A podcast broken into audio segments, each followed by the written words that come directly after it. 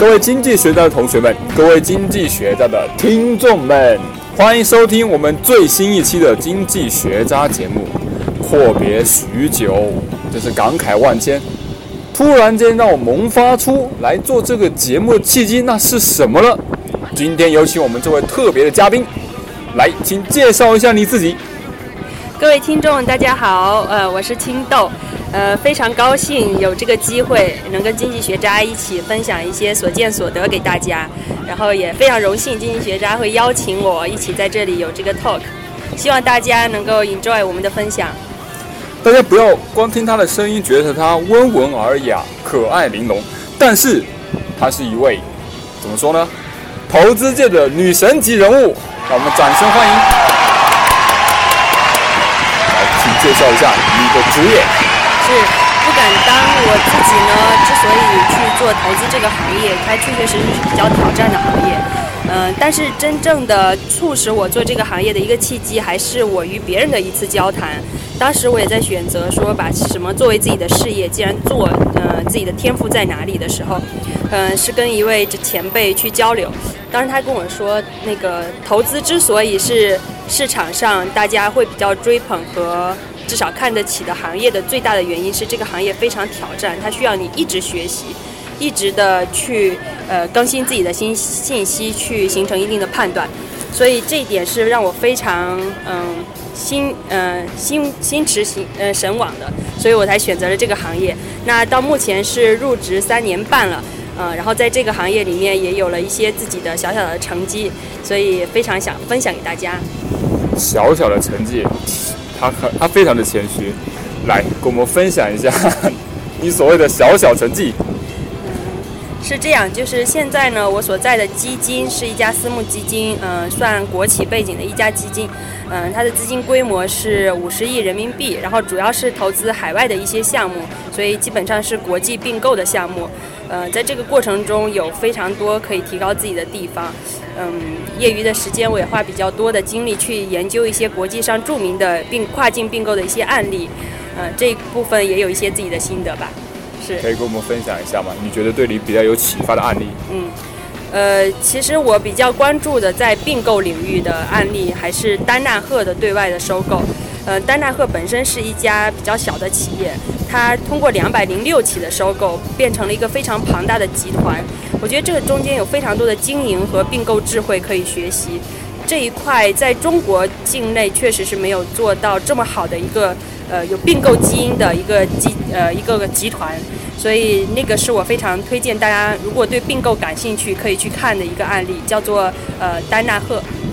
其实我我都不知道。这个到底是什么？这个戴纳赫是个公司还是？嗯，它是一家公司的名称。啊，一个公司的名称。是的，是的。那这个交易双方的话，主要是？嗯，它是这样，就是它有自己的一个很小的主业。啊。那在这个主业做的还不错的情况下，它就通过产业链上面的横向和纵向的并购。横向的并购主要是指说，呃，如果我是这个行业做的第一、第二的一个企业，我我为了消灭竞争对手，把自己做强大，我会去把第四、第五名全部吃到我的公司里。那这样我可能就是从第二变成第一，或者从第三变成第一，这是横向的并购。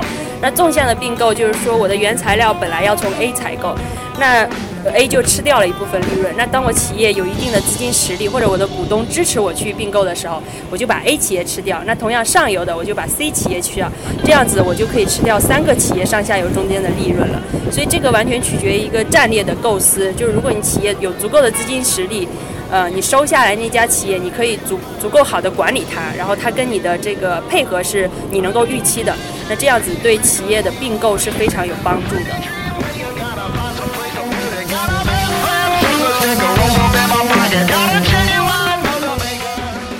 青豆同学果然是一位专业的投资经理，刚才听他分享了这么多理论，说实话，我才疏学浅，我都有点没太听懂，可能到后面我要去。百度一下，去 去看一看，他到底是指的什么意思？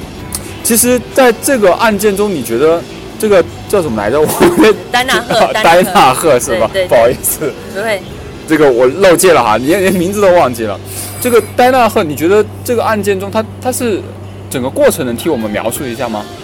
嗯，这家企业的这个并购史，可能大概也是一个非常早期的事情了，就不是近二三十年发生的事情，所以它现在已经是一个屹立不倒的一个大的集团了。那这个中间的细节对我自己感触比较大的呢是两个，一个其实还是一种管理思维，因为。刚开始做投资的时候，嗯，其实是比较对管理没有感觉的，反而比较重视交易机会能不能获利。哦，你的意思是说，他刚开始是没有这种呃形成现在这种呃管理的这种叫什么来着概念，或者是这种制度，或者是类似的这样的一种企业文化，对不对？他也是不断的从一个非非专业的这种投资，他因你刚才也说他的主业是什么来着？我我有点忘了，我认为可能是轮胎哦，可能是轮胎，就是说，反正他不是做，不是靠做投资起家的，不是不是，而是由一个不专业的一个公司，逐渐的在摸爬滚打中成长为一个专业投资公司的。呃不，它最后还是一个集团，是一个多元化业务的，对对对，是这样。呃，我刚刚说这个管理是从我自己的角度出发，就是说。我最早对投资比较有感觉的一点是，呃，寻找交易机会，然后做成投资，在市面上寻找交易机会，就是说，你这个说的有点像咱们股 民一样哈，都是。其实它是一个逻辑的，因为股民是在二级市场上面做投资，那私募或者说创投公司是在一级市场上面做投资，他们的本质非常相似。为什么？因为你的交易就是公司的股权，嗯，只是二级市场的股权，嗯，大家都看得到。都可以存在平等的交易机会，你只要打开你的 app 就可以看到，你可以买可以卖。但是一级市场的时候就比较难，所以就存在大量的资金经理、呃基金经理或者投资经理在市场上找项目。我要买你的股权，前提我要知道你这个公司的存在。那那这个戴纳赫他他是他是怎么做的这些呢？嗯。他他比较像是一家，嗯，他跟投资公司还是有不同之处的。嗯，他是一家做实业的公司。嗯，他想要发展壮大自己，通过这个呃去并购其他公司来发展壮大自己。它是投资的一个流派，就相当于说投资了一个流派。对，这么厉害。但那个已经形成了一个流派，甚至它是相当于说，呃，你做实业可以，你去并购别人可以，但是成功的特别少。为什么？因为每个公司它有自己的基因。有的基因跟别的公司是不相容的，管理风格，然后甚至地域。这个可以就是说是一个企业文化吗？我觉得是偏向于企业文化的一个东西。那丹纳赫它这个流派的特点是什么？嗯，或者或者对你的来说，你觉得丹纳赫是怎样的？嗯，我觉得还是非常强的一个呃企业融合的文化，它的文化里面非常。哎，如果用 如果用金庸武侠里面来形容他，是他这个像谁？融合的有没有像张无忌啊？各种他的武功融合于一身，什么乾坤大挪移，什么圣火力，什么最后还有太还有那个太极。对，我觉得可能类似，至少。嗯，你对别的呃这个至少武功派系是不排斥的，其实这很难，就像现在的宗教现状一样，其实很多宗教是看不起别人宗教的，所以所以所以这个是一个呃能不能兼容的问题。那丹纳赫之所以是一家非常好的企业，也能发展的非常好，嗯，是因为他一开始的领导人或者说管理团队就树立了呃一个非常包容的企业文化，拿来主义，取之精华，舍之糟粕，是吧？对，甚至说那个。呃，如果你公司的体量比我还大，我都可以交出我的管理权，让你去做，只要我认可你。所以这是一个非常强大的，呃，值得中国企业学习的。因为，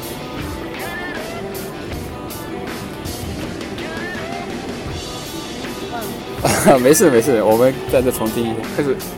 因为现在呢，其实国内也有一种现象，就是呃。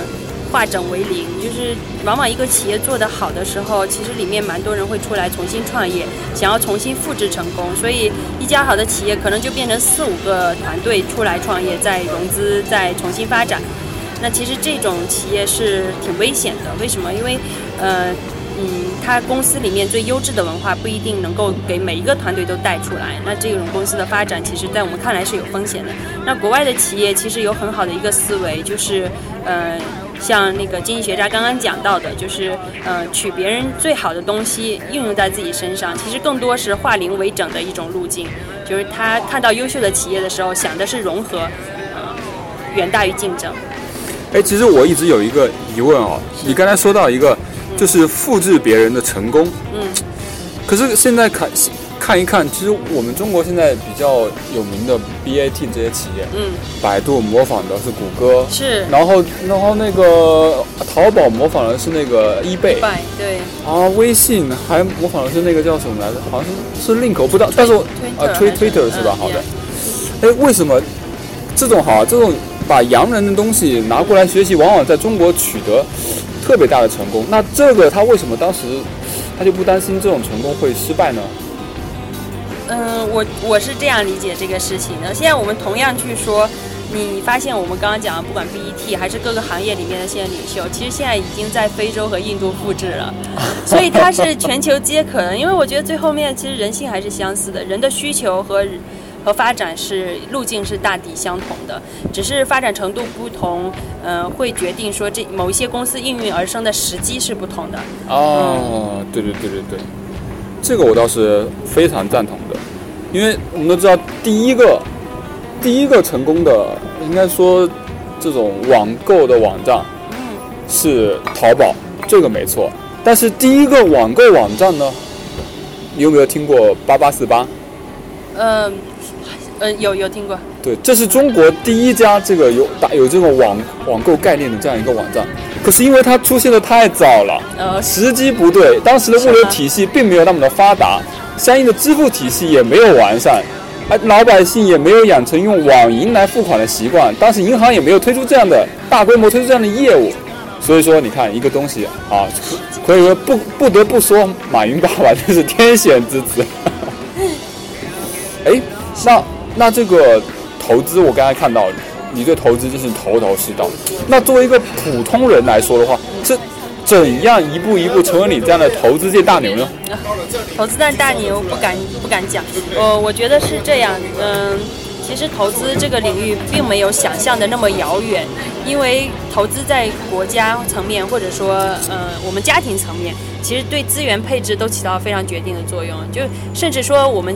比如说，家庭今天有两千元的余，呃，这个余额，或者我们是去买一个冰箱，还是去买一个空调，这对我们来说就是家庭的投资啊。没错，但是这个在我们经济学里面叫做经济的效用最大化。对对对，是这样。所以我觉得我对投资的理解，它还是一个呃经济分配的手段。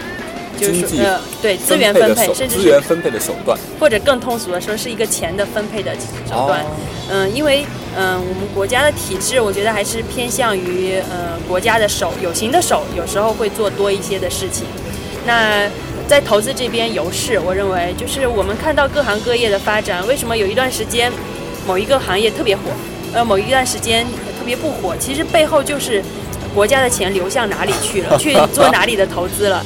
其实这是非常显而易见的一个逻辑啊，对，甚至有些时候国家不用把钱投进去，只要政策往那边一摆，相应的社会的钱对也会 去，就往那边去了。对，嗯那那你说，比如说像我这样的，只是只是学过经济，或者说连经济都不懂的，像作为一个普通人的话，哈，他不他平时做投资理财，哎，有什么建议呢？是这样的，就是我自己的投资理念呢，嗯，有两个基本的逻辑，一个是关于关注价值，嗯，所以我还是偏价值投资者的，嗯，我关注的这个价值就是说你要有足够的判断，认为这家企业是，嗯，你给他打分嘛，就像评评那个。呃，积分卡一样，你跟他打分。比如说，你对这个管理团队是了解，或者你有任何侧面的信息可以了解他，嗯，打八十分。那行业的前景打八十分。Anyway，反正你这些加起来足够你做判断。那你在价值上面是认可这家公司的，这是其一，这是嗯基础。那第二个，我还是认为交易机会是存不存在交易机会。那就像我今天看了一个项目，它确实一个好项目，不用打开那家公司的呃介绍书或商业书，我就知道那是一家很好的企业。那你怎么知道的？能分享一下吗？因为不用说具体名字，大概是一个什么行业啊？嗯嗯，是做芯片的行业。哦，就是做芯片这么高端？没错，没错，就是嗯，全球做这种芯片的只有六个企业。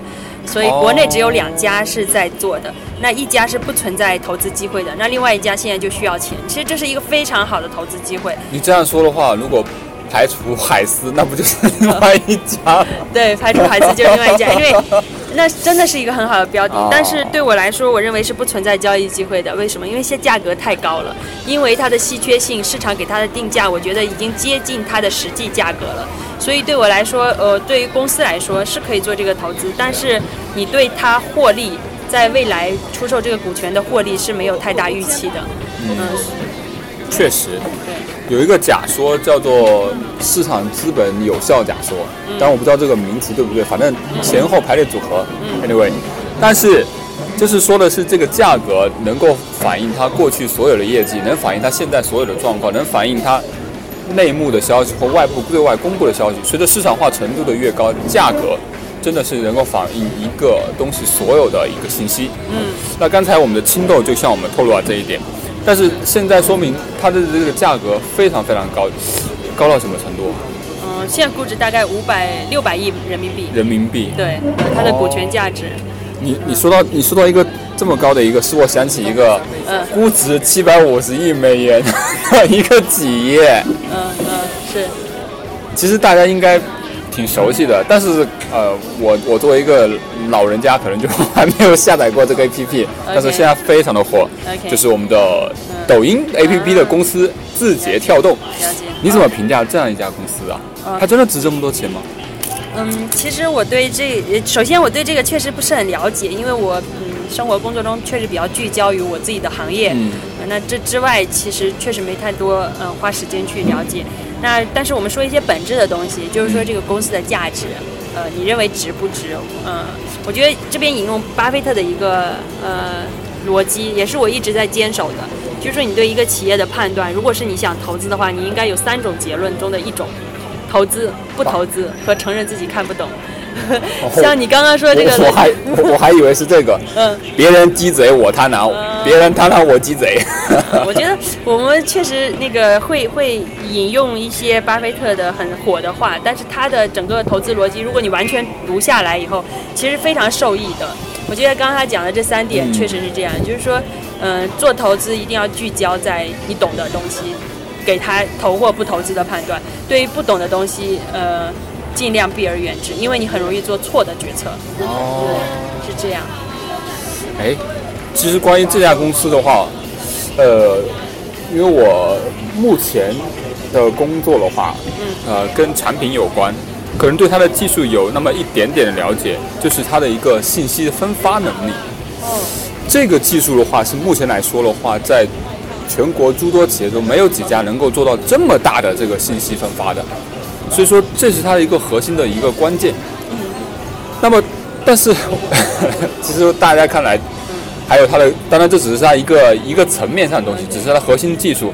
但是更多的就是它将一种市民文化，或者说，呃，也不能说是应该，我不知道该怎么了解，因为就是它的用户群，非常非常的之广，广泛。说它是一个老百姓喜闻乐见、脍炙人口的一个产物，真的是没得说。所有的人。呃，当然，可能我我我我不知道自己有没有资格说这个，因为我根本就 也也没有用过这个 P。但是，我听说在里面可以学英语，可以学法律，可以健身，真的是可以说，怎么说呢？这叫做百宝箱。百宝箱，也可以说雅俗共赏。里面有非常高雅的东西，里面也有非常，哎呀脍炙人口的东西，大家老百姓都喜欢的东西。所以说，所有的人都可以在里面找到自己的那一份天地，而且它有一个。相当于叫喂养技术，它会根据你自己的一个搜索路径形成一个你的呃一个特别有有有点像定制的你的抖音，所以说我觉得这是它的成功的一部分。只是我没想到它竟然这么贵，七百五十亿美元，开玩笑，被称为全全世界第一的一个未上市公司吧？这叫哎叫什么怎么说来着？那个这是嗯哼。啊，独角兽公司啊，第一独角兽公司。哎，您说到这边经济学家，我特别想跟你分享一个东西，就是嗯，对资产怎么看？就是嗯，股权其实就是一种资产，我们身边的资产特别多，嗯，就是进入资产负债表里面的能够生钱的东西都叫资产，房产也是资产，对，车也是资产，但是车是既折旧的资产，嗯，所以在这个逻辑上，我前两年的时候被一个人点化，是在房价这个事情上面，嗯。就是我这个这个东西我会聊比较浅，呃，没有没有，但在作为一个在最高点买房的人，是没有资格说说别人浅的。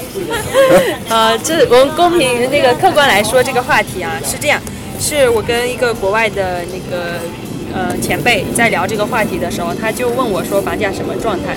我跟他说现在的房价是呃没有变化，就是没有升没有降。他说这样持续多久了？我说六个月，大概六个月时间。嗯，之前在聊的时候，那他跟我说，那你怎么能说它没有升没有降呢？他说没有升就是降啊。啊，对，通货膨胀嘛。嗯，他说，嗯，他一方面是通货膨胀的问题，但嗯，他有聊到这个事情。那我我我就问他为什么？后面我觉得我我去问这个问自己做投资来问这个问题是非常幼稚的，因为房价作为一产资产，它应该有生钱的能力，那个钱就应该是房的利息，所以你的房价房房价应该是涨的，这是。这是必须的事情，就同样的，我们投资一只股票，如果它没有涨，其实我们已经赔了，因为我们把一一部分钱的机会成本丧失掉了，所以那是因钱的钱生钱的能力。听青豆刚才这样说，我觉得我们的国家真的是非常的牛逼，因为一个政策定下来说，房子是用来住的，不是用来炒的，恰恰就把刚才他说的这种房子有投资功能给它打破了，对对对，坑爹呀！对。所以我觉得做投资其实很重要的一个，就不管我们去衡量公司也好，衡量任何我们需要投资的标的也好，嗯，它的价值是不是能通过钱生钱，钱钱生钱生钱子，钱子生钱孙这样子来运作。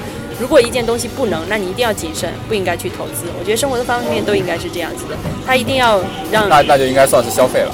那对 它应该带来点什么？所以你说那个七百五十亿它值不值？如果它一年能够带来一百亿的收入，五十亿的收入，它就值，因为它十五年就能把七百五十亿给你赚回来了。嗯，你投资了七百五十亿，十年后你拿到了七百五十亿，那个东西还是你的，这是不可想象的东西，所以这是能算出来的。哎，有一家公司哈，我我也不太好点名这家公司，可能跟我们现在所处的这个这个这个小地方那那个公司。I know I know，最近很火的一家公司。这家公司它的它的逻辑我不知道我理解的对不对。它刚开始好像是什么？呃，注册注册呃注册资本五百万还是还是十万来着？然后估值八十啊，注册是十万，估值八十万。啊，注册资本再加一点的时候，然后有注册资本到一百万，然后五百万。OK。然后五百万它再加的时候，加到一百啊，加到一千万的时候就就估值上亿，然后再投好像再融到什么规模的时候，它的估值就翻倍的增加。等到它上市之后呢，然后它的它的这些。呃，创始人，然后又大规模的套现，相当于每个人纯获利几千万。嗯。哎呀，我就很难理解呀。嗯。你说这个这这个是这个是在收收智商税吗？嗯，其实这个东西我是这样看的，就是你举的例子，嗯，应该是投资界。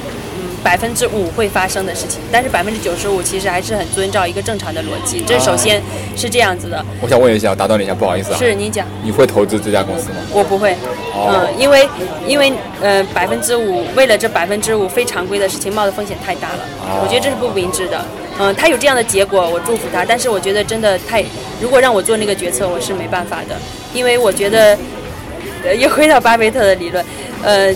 就是有一百个区块，就像方格纸上面，现在有一百个区块，我只关注中间的三个区块，只要你求到这三个区块，我一定会接好，这就是我的机会。那剩下的九十七都不是我的机会，你爱打到哪儿，打得多漂亮都跟我无关，我一定要着眼于我这三个区块。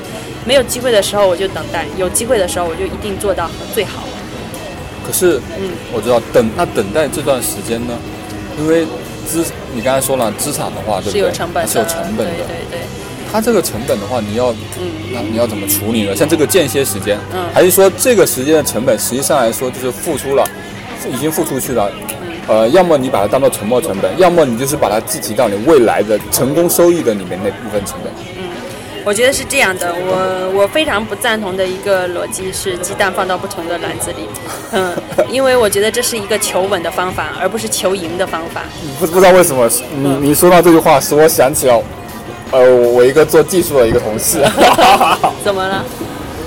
我跟他，因为他，呃，因为你知道做开发的话，就是平时也不怎么花钱，就也很喜欢攒攒钱，对不对？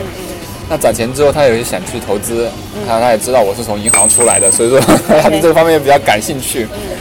他就不知道从哪里听到我跟他说鸡蛋不要放在一个篮子里之后，我们都知道他，因为他之前比较痴迷于这个 P to P，他认为 P to P 的收益特别高，对不对？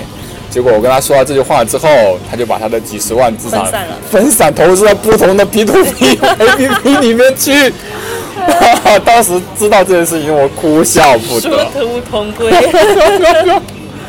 哦，不不好意思，不好意思，只是为了打断，只是刚好想起来这个很好笑的一个地方。只是你点化到了它的表面，但是没有点化到它的本质，还是你做的不到位。要要负荆请罪。对，我现在一直在劝他退出了。是我们刚刚说这个，嗯，现在还来得及吗？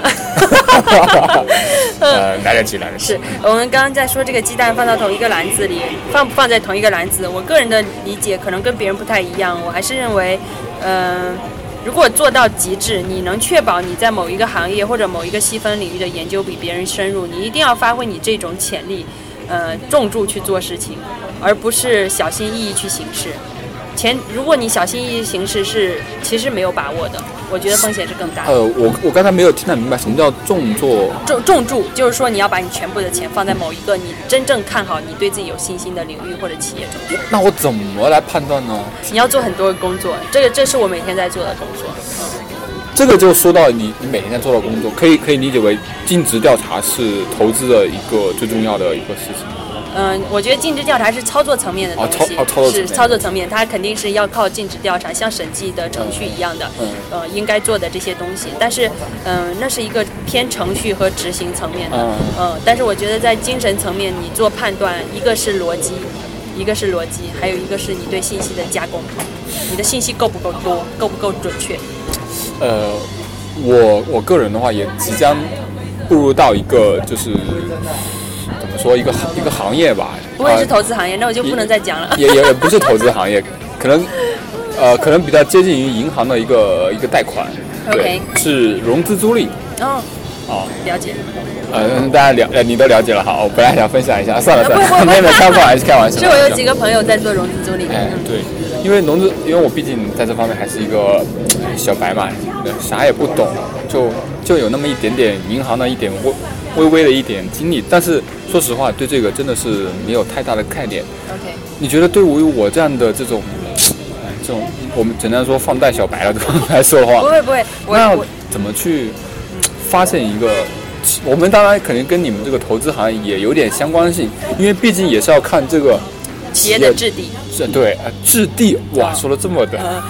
其实我觉得你这个东西是有逻辑的。就首先第一步。你做贷款，其实很多时候看它净资产够不够赔付。嗯。你做呃融资租赁，可能会关注一些它的收益，它赚到的现金流够不够赔付。对。你做投资，其实我不关注收益，我们经常投资亏损企业，但是我关注成长。所以其实它的逻辑都是基于你对公司怎么判断，它的着眼点会不一样。所以从风险偏好上来说，投资是最偏风险更大，而甚至它是追求风险的。那我觉得贷款和融资租赁，融资租赁是介于中间的。所以嗯，同样就是说你的嗯，你可能会考虑资金成本，呃，大家都会考虑资金成本。那在这个事情上面，嗯，我觉得做的工作量是嗯，贷款最少，然后融资租赁其次，投资更多。你为此为你的判断所做的这个，因为你着眼点不同，你嗯，就像说做投资，你对它的成长，这个东西是非常虚的，所以你需要做非常的工多的工作去论证它，它的成长能力是怎么样的，未来的现金流会是怎么样的。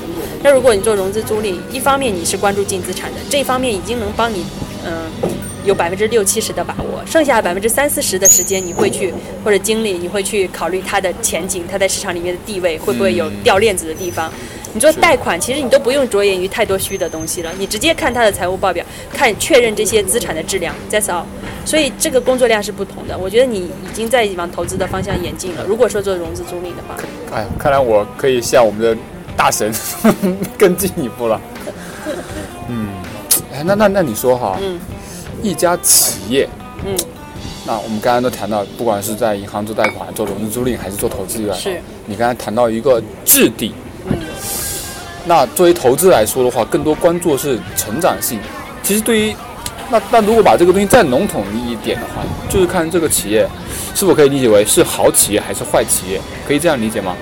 呃，是当然。那好企业和坏企业。还是说这里面有涉及到一些玄学的范畴？就是你怎么来判断？就是我们当然排除掉，呃，所呃那些资产报呃资产报表那个呃财务报表这些的，你会有基于这些之外的一种感觉吗？嗯。嗯，首先我觉得这个里面有个路径的问题，其次才能上升到感觉的东西。路径，这个路径是什么？就像您刚刚讲的，说如果哎单纯的抛开财务报表，那我们其他的有什么办法来帮助你做判断呢？大概是这个问题。嗯，首先我先承认，财务报表是判断的一部分，相当重要的一部分，尤其是公司体量够大的时候。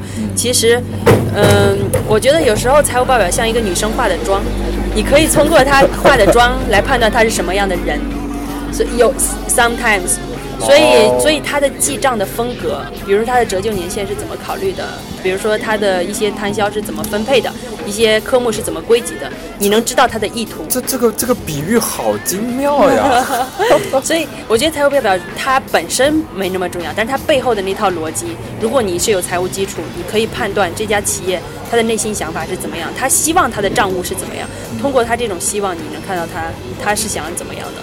所以这是一个判断，anyway，这是呃非常基础的一个判断。把这个把这个妆卸掉之后，我们更关注这个 如何带带这个女生去游泳。我们把这个妆卸掉以后，呃，背后的东西是考虑这些嗯企业企业家或者关系呃管理学家。怎么让他去卸妆？我觉得这点不是。我觉得这是纯财务问题，不会不会不会很难，就是你的财务嗯学到一个境境界会。不不自觉的去悟这些东西。其实青青豆以前我跟他也有沟通过，他有一句话，呃，一直对我呃影响还是挺大的。好荣幸。啊，没有没有没有，他当时说，你要你要了解一个企业，你要，我当然我可能我记得不太清楚了，大概就是说你要看他的账，看他了解这个企业的信息之后，你当时用了一个词比较精妙，叫翻。你在了解，你不能把它翻，但翻你不要把它翻到彻底，但是你又不能把它翻空。我就很，我就我就很很很好奇，或者很感兴趣，如何巧妙的带这个企业，带这个企业去游泳呢？带这个所谓女生的化化浓妆艳抹的这个企业去游泳，这个我认为是。所以我们刚刚就讲到说，你说尽职调查就是要起到这样的作用，就是你带他去游泳，说服他的过程，甚至是游完泳一起回来的过程，这个这都是尽职调查要做的事情。但是这中间的。这中间并不是没有哲学的，它的哲学在于说，你要呃表达的恰当，让对方给你看他想给你看和不想给你看的东西，你都能恰当的看到。其因为这个东西其实很难的，它甚至涉及到听听起来就超难的。对，所以所以说做投资，我觉得是很难具体化一个呃一个投资人他的能力是怎么样的，但他又是一个非常全方位的，怎么去问问题，怎么样去通过认可对方让。对方能让你知道更多的东西。你们是会有一套，比如说 快问快答吗？嗯嗯。比如说拿面对一个 CEO，面对对方的财务，或者拿出一排问题，都哒哒哒。不不不不会的，这个东西都还是有一个线条的，就是说是呃顺藤摸瓜一路出来的东西。我我我都在想，当时哎，那这种操作层面上，嗯，你们是怎么操作的？嗯，拿着一个拿着拿，比如说你需要对一个企业进行进行调查，嗯嗯，你拿着一个小本本，是是 CEO，来问你们企业你叫什么名字？这个企业做什么？嗯，看一下你的表拿来看一下，看一下你的出货单，看一下你的日常的一些东西。那我我觉得是这样，就是嗯，针对财务报表层面的话，其实呃，最核心的是呃真假，这是一个问题。嗯，在真假能够判断是真的情况下。是真的情况下，其实真假很多时候审计会帮我们做的。你要参与到审计中，而不能完全付钱让审计去做这个事情。你要参与到之中，嗯，知道整个审计里面他们纠结的点在哪里，那些东西就应该是你最关注的东西。这是其一。其二，你在确定财务报表是真的时候，就是回到我们刚刚那个问题，看他的财务报表在真的情况下，他用了什么妆容，去通过这些妆容去判断企业内心是怎么考虑的。他是想要体现利润。把公司卖的好价格，还是谦虚的企业，在大量的投入研发，在可研发不研发的情况下，在研发上面是非常肯投入的。其实这有时候是加分项，有时候减分项，所以这个东西还是需要你有一些嗯行业或者说专业上的一些判断。嗯，那这是财务报表层面。那刚刚主持人提到说，那其他方面呢有什么样的一个判断？我觉得首先呢还是对企业的呃团队的一个判断，是对人的判断。因为，嗯，我觉得做投资非常受益无穷。是你，你发现你的生活中判断是一个很重要的东西。你永远都是先判断再行动，而不是试试看。所以在企业里面，对人的判断是非常重要的。你，你认为这个团队是可以踏踏实实做事情的团队，你的心至少稳了一半。哎，如果你这一点看不懂，你是没办法做其他事情。那那你是怎么判断这个企业这个企业团队是踏踏实实的？所以这就回归到这个我非常，呃，我非常，嗯，关注到一点。其实我蛮多读哲学。我的哲学类的书会非常喜欢。哇！我觉得你对人性的判断是非常重要的。好像是谁来谁说来着？是是那个索罗斯还是巴菲特说自己实际上是一个哲学家是吧？他们都涉猎非常广，物理学、哲学，甚至建筑学，他们都是会涉猎的。就是，呃，但是我觉得真的哲学是一个蛮基础的东西。你要在最短的时间里看到人的本质，然后，呃，对投资人来说。因为每个投资人不一样，你要确定对方跟你是一类人。对我来说，我是这样子，就是他可以很优秀，但是他跟我不一类人，后来未来的一个交流可能也是问题。所以，呃，那你你刚才提到一个这个投资方面的一个哲学，这个哲学是你读了那些哲学之后，然后结合你的投资实践受到启发，还是这哲学是属于投资哲学？呃，我认为是前者，是前者，对他俩本身是没有关联的，是因为我的职业让他们产生了关联。那我很好奇啊，因为咱们经济学家这个节目，大家呃，大家感兴趣的话，可以出门左转听一下我们前面的哲学家们哎这些故事。哎，我很好奇，哪个哲学家，或者是哪哪一套哲学，嗯，对你的影响，或者说你感触非常深呢？嗯嗯。我不知道我能不能论之为哲学。首先，一个非常，我我我先说我理解的哲学是什么。我认为我理解的哲学是人的美德和和这些哲学家怎么样把这些美德体现的让我们能学会。我是这样理解的。嗯，品质和美德。我认为哲学是在推崇品质和美德。那不同的人不同解读，你要找到一套适合自己的哲学是。你的路径去学会这些美德，实践这些美德，我是这样理解的。哎，这样听起来像经验主义哲学，是吗？OK，真的，我对这个流派还是没什么研究。比如说富兰克林，呃，本杰明·富兰克林，我觉得他是一套非常好的。他也是哲学家，他不是？他是吗？他是 N 多学家，但是我觉得他他符合我对哲学的判断。他会推崇十三种性格。十三种性格，对，但是你不要分享一下，分享几个嘛，分享几个嘛。是，嗯，我觉得第一个是节制，节制，节制，嗯，呃，第二个可能是勤奋，勤奋，善良。就 anyway，他分享听起来都像是早期这个美国北美拓荒者的那些优良品质啊。应该差不多。这是因为有这些品质，他们才能够坚持下来。我觉得这也是人类共通的品质，人类应该共通的本质品质。所以说，你才认为哲学实际上是那美德。我认为哲学是几种美德，几种美啊，几种美德的结合。结合。然后哲学家的任务是通过一些具象的东西，让我们认识到这些美德，学会这些美德。这是我的理解。嗯，当然，李彩同志可能有点不太同意你的观点。嗯，尼采同志觉得我们就是要以最粗浅的、最粗俗的方式来理解。这个世界，哎，当然这只是哲学上的一个流派不一样，对不对？确实你说的也比较对，它是有点类似于悲观主义哲学。可能我刚才我自己的表述也不太专业，嗯，不会。但是这也是我自己对尼采看了他的一些相关书，但是尼采的我也看了，我觉得他没有冲击到我对哲学的看法。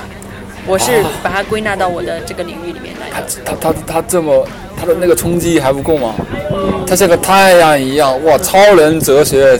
你看他还启发了，当然那个还启发了希特勒，虽然是不是什么好的这个榜样。嗯，但是我真的觉得，呃，尼采也是推崇一些美德的，嗯，只是他的呃想法会更直接、更本质，而且很激进。很激进，对，对，嗯。感觉你的哲学有点像。有点像我们中国的东方哲学，有点像孔子那种儒雅的感觉。哦，其实我觉得那那个时间的大家对品德的追求真的是非常好的，反而现在我觉得确实不多见。会不会理解为，其实更更简单的，或者说更更更符合你的观点来谈的话，会不会你追求的哲学，其实或者说你的投资手段，就是一个君子手段？君子爱财，取之有道，择时而发，向时而夺。嗯，或许，或许是吧。我没有想到这么深，我亲亲头刚才露出了尴尬而不失礼貌的微笑。好了，显然我过分误读了。嗯，那刚才谈到这个呃企业的管理，对对对，啊企业就是说怎么去判断一个企业的管理，其实我会嗯比较在哲学方面去培养自己对人的看法，就是说他身上的这些美德足不足够他做成这件事情。嗯，你你你这又使我想起另外一个同学，哎，P to P 同学，哎，不是不是，那那是个同事。OK，那这个同学他他可能他跟你也是一样，他也是在做私募。嗯，当然我跟他也做过一期节目。是吗？哎，大家可以回头去听一下。他是他谈的投资，当然他那个时候还是个学生哈，他还没有像现在一样。是。哎，他当时提到一个，他的佛学。他对投资的理解，他用佛学来解释。他提到一个叫贪嗔痴疑慢，你要你要在投资当中的话，你要警惕这这这这几种，或者说你要利用这利用别人的这几种缺点，你来发现投资的这种机会。当然，可能时间哎比较久远，我也要回去再再去听一听这期节目。但是我们还是学生时代一点粗浅的一个想法。是我非常赞同他的这个逻辑。那。这这个会不会也？不过听起来有点像巴菲特那句名言：“别人踢贼，我踏南 哦，别人对，这我觉得这是正面和反面的考虑。就正面，你去发现美德；从反面，你一定要规避那些不好的道德，因为那些人不会诚实。就是利用他们的这种缺陷，看着你们的缺陷来发现机会。发现机会，我觉得这呃，anyway，反正这背后分享一下，分分享一下。是是是，我还是认为那个，嗯。明确自己的投资的思路，然后照着那个思路去做，这样不会错。那你，你就是说，可以可以可以这样说吗？嗯。你是巴菲特的脑残粉。嗯。小迷妹哦，不对，脑残粉这句话有点不对，因为小迷妹还差不多。他的理论确实影响我很多，他的理论确实影响我很多。那你是怎么去？哎，有没有什么书目可以给大家推荐的呢？哦，他的几乎所有书我都读过了，我而且是常读常新。哎，其实因为现在很多我们都知道哈，就是往飞机场一走，有很多机场文学都是什么巴菲特教你如何成为什么成功人士，但是就是大家可能平时在市面上看到真正属于他的书可能不太多。哎，其实他不多，但是他做的访谈特别多，包括巴菲特的那个年会，年会，嗯，他还做 TED Talk，BBT 还呃 BBC 还针对他做了纪录片，其实资源非常多的。而且巴菲特是一个非常一以贯之的人，所以你看他早期的书，跟他看他现在的书没太大区别。所以你能，呃，我我我建议大家去读，嗯，你说，我建议大家去读书，还是要读名人自己写的书，而不是别人为他写的书。这种，所以一些自传是非常好的读物。如果那个人你真的敬佩的话，我觉得会很好。感觉巴菲特。哎，真的像如果像呃，因为我不是特别了解，反正只知道他是一个，呃，在一个什么也不去华尔街，也就在一个很偏僻的小镇上，自己通过看几份报纸，是，然后动动自己的小指头，一下子这个投资的一个神操作就就出来了一个人物。不过刚才听你这样讲，你说读他现在的书，或者说看他现在的访谈，和他以前没什么区别。对。哎，我真的是觉得，是不是所谓的成功者的背后，或者说投资的这种成功策略背后？是一以贯之的，是以不变应万变的。我认为还是中间一定有修正的部分，但是人的寿命有限。如果说你的投资理念树立的太晚，然后又经过几次修正，你可能错失了很多成功的机会。哦，我认为是这样，就是越早的树立自己的观点，越越快的把它固定好，是很好的事情。那。抛开巴菲特的观点，你有没有？你有没有就是通过自己，因为你毕竟也是呃经验丰富了，通过这些年的实际操作中的话，呃，有没有什么经验可以给大家呃分享一下呢？当然，如果是你的保留节目，我们就不便长久。嗯，我觉得非常值得分享的，在投资领域的，嗯，我觉得第一个投资，呃，人的信用是最大的风险。你交易人的什么信用？信用。对他的信用是最大的风险，道德风险。是的，这是道德风险。如果你对对方没有呃一个信用方面的判断，或者是呃品质方面的判断，永远不要做这笔交易，因为你在赌别人的人品，这是我觉得很糟糕的事情。对，所以大家不要去投什么 我当我的建议啦，我当然也不是，我 P to P，我觉得你至少要了解一下你要投资的地方，对不对？他有没有这个偿还能力？他是完全不知道，你是完全不知道的，所以这是风险极大。基于这种撮合，我真的是觉得风险极大的，风险极大。或者说，大家可以这样想，他 P to P 上可能给的那个收益率，可能远不及于他所能够给带呃带来的风险，所以是划不来的，划不来的。对，我觉得这是第一个逻辑，就是说对方的信誉你一定要充足的纳入考虑，嗯这是第一点。然后第二点就是一定要术业有专攻，因为人的精力和寿命都非常有限，你做投资一定要聚焦到一个行业。你对二级市场有兴趣是很 OK 的事情，但是你也要聚焦到你是对金融领域有兴趣，是对大科技有兴趣，还是对 TMT 有兴趣。呃，然后这中间它其实有很多细分的，你还是要再更聚焦。我觉得只有这样子，你才能当机会来临的时候判断它为机会。我觉得这是第二点，要足够聚焦。嗯。呃，如果这两点做到，我觉得就是耐心。耐耐心要有要有等待。对，包括您刚刚问到问题，就是说，如果你手里有一笔钱，你现在没有等到机会，那你这个钱的成本要怎么算呢？我觉得这个东西你一定要用耐心来说服自己。换一位思考，如果你现在没有很好的机会，你的钱用上了，有很好机会的时候，你这个钱能出来吗？这是很大的问题。出来的时候是一个正确的时间吗？这不是可控的。所以这个时候把钱拿在手里，等待机会，在机会真正出现的时候，全力而出。我觉得这是非常好的策略。很厉害，非常的精辟。嗯，谢谢。不知不觉，我觉得感觉青豆为我们上了一个非常有意义的课，让我受益匪浅。不敢。然后，如果我个人的生活中的一些嗯信条吧，我觉得我可以分享三个，像投资一样。嗯，第一个是嗯，身体只有一个，怎么爱护都不为过。好，老主毛主席说了，身体是革命的本钱，大家好好爱惜自己的身体。这一点真的是随着年龄和随着工作压力越来越大，就是会更注意的一点。呃，这是一点。然后这一点背后的呃理论还是来自于，我觉得人很大的痛苦还是来自于身体。非身体上的痛苦，其实不是真正的痛苦。我目前是这样理解的。确实，那些痛苦很多时候是造的，是自己造的。是袁隆平大人让你们吃的太饱了，让我们吃的不好意思，不好意思，不是你们，我也是吃的很饱。嗯，那这是第一个，就是身体身体的问题。嗯，然后第二个点就是说，嗯，大家还是尽量做有价值的事情。嗯，做能说服自己的事情，不管是工作、生活中、交友中方方面面，嗯，做一定要做说能说服自己、认为有价值的事情，不要委屈自己的肉体和灵魂去做自己不想做的事情。我觉得这已经是一定意义上的成功。刚才，嗯，刚才不过你你说到你说到这一点哈，我有有的时候在想，你说的这个是说不要委屈自己去做做一些不愿意或者是没有价值的事情。呃，那比如说你怎么看待？嗯。呃，比如说打游戏呢？嗯。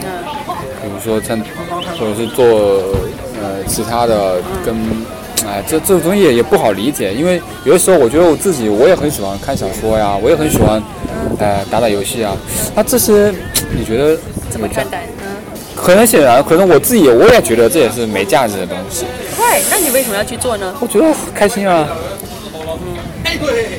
我我今天看到一个东西，就是在讲人的归属感的东西。他讲的很浅，但是我觉得还是讲到点上了。嗯，就是说，嗯，很多人选择不结婚，很多人选择结婚。嗯，为什么有些人很难说服他想结婚这个东西？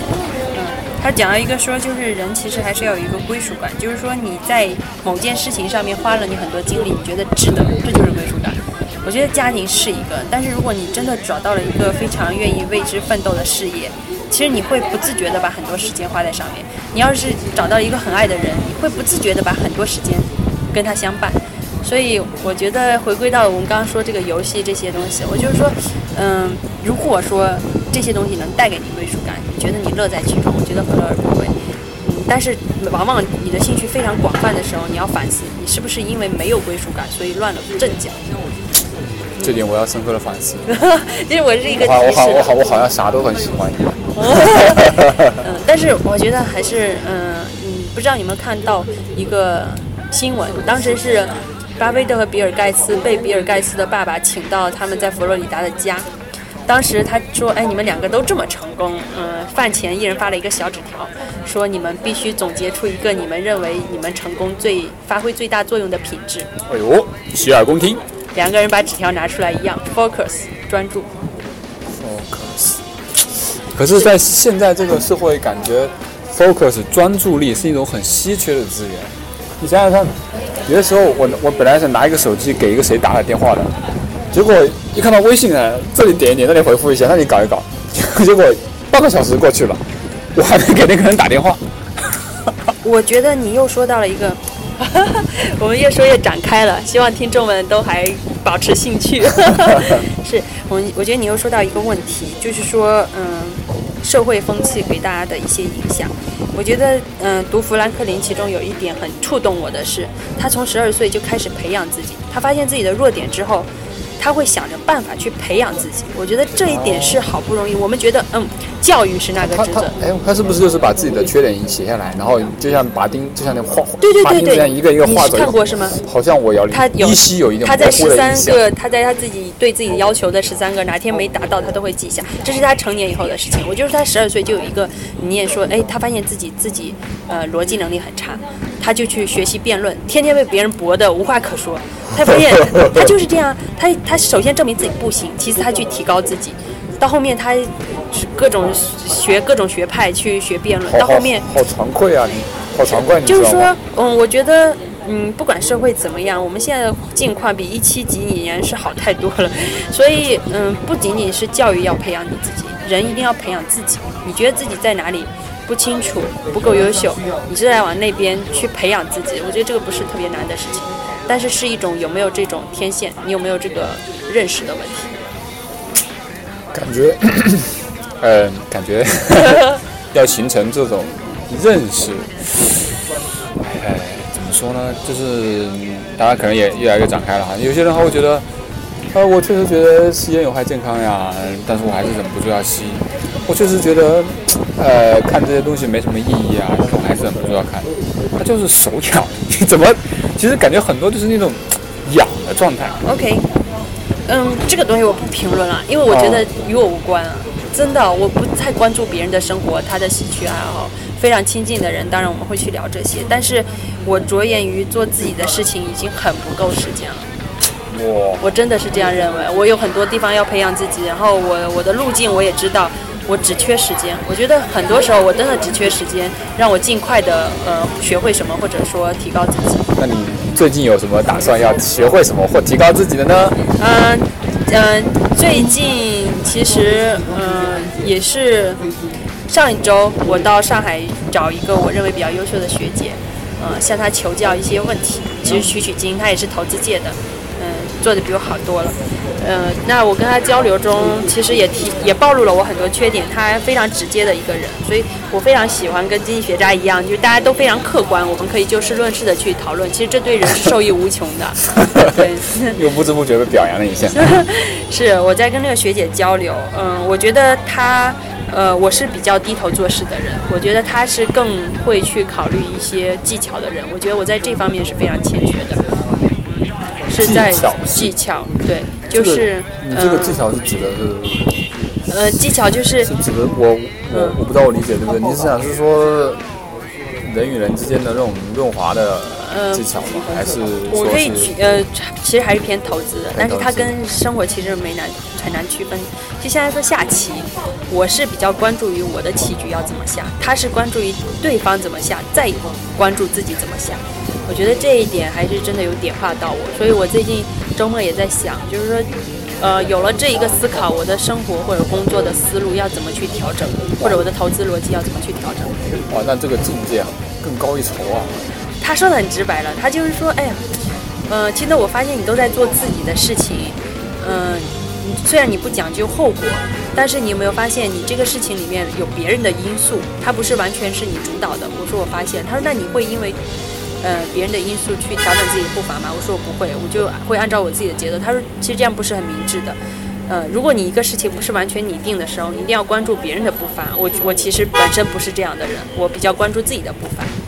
我觉得在工作上一起推进事情的时候是这样，然后在生活中，嗯，经常我也是这样，所以可以可以提高一下，培养一下自己。所以我在想说我怎么落地这些事情，这个这个想法怎么落地？嗯，确实，有的时候一个项目递交过去，各个环节哈，有的时候，哎，这种东西怎么说呢？自己如果作为这个项目的一个推动人，其实有的时候在各个环节面前像个孙子一样，你想方设法的推进、推进、推进、推进、推进、推进。对你中间可能很讲究自己的努力去打动别人，但是很少讲究策略。嗯，我是这样的，所以这一点我觉得他非常好的提点到了我，是非常有收获的。哎，我觉得跟别人交流真的是受益无穷，一定要找到比自己优秀的人，保持交流，去维护那些友谊。对，没事，我今天我就找到了，今天受益无穷。谢谢谢谢。不过幸好今天有录下来，时间也差不多了，我们也非常感谢青豆为我们的分享。嗯，哎，青豆真是一位优秀的同志，一位脱离了低级趣味同志，一位沉醉同志，让我们向他致敬，向他鼓掌。谢谢谢谢大家，那今天就到这里了，谢谢心动。时间过得很快，谢谢大家。好，拜拜。拜拜。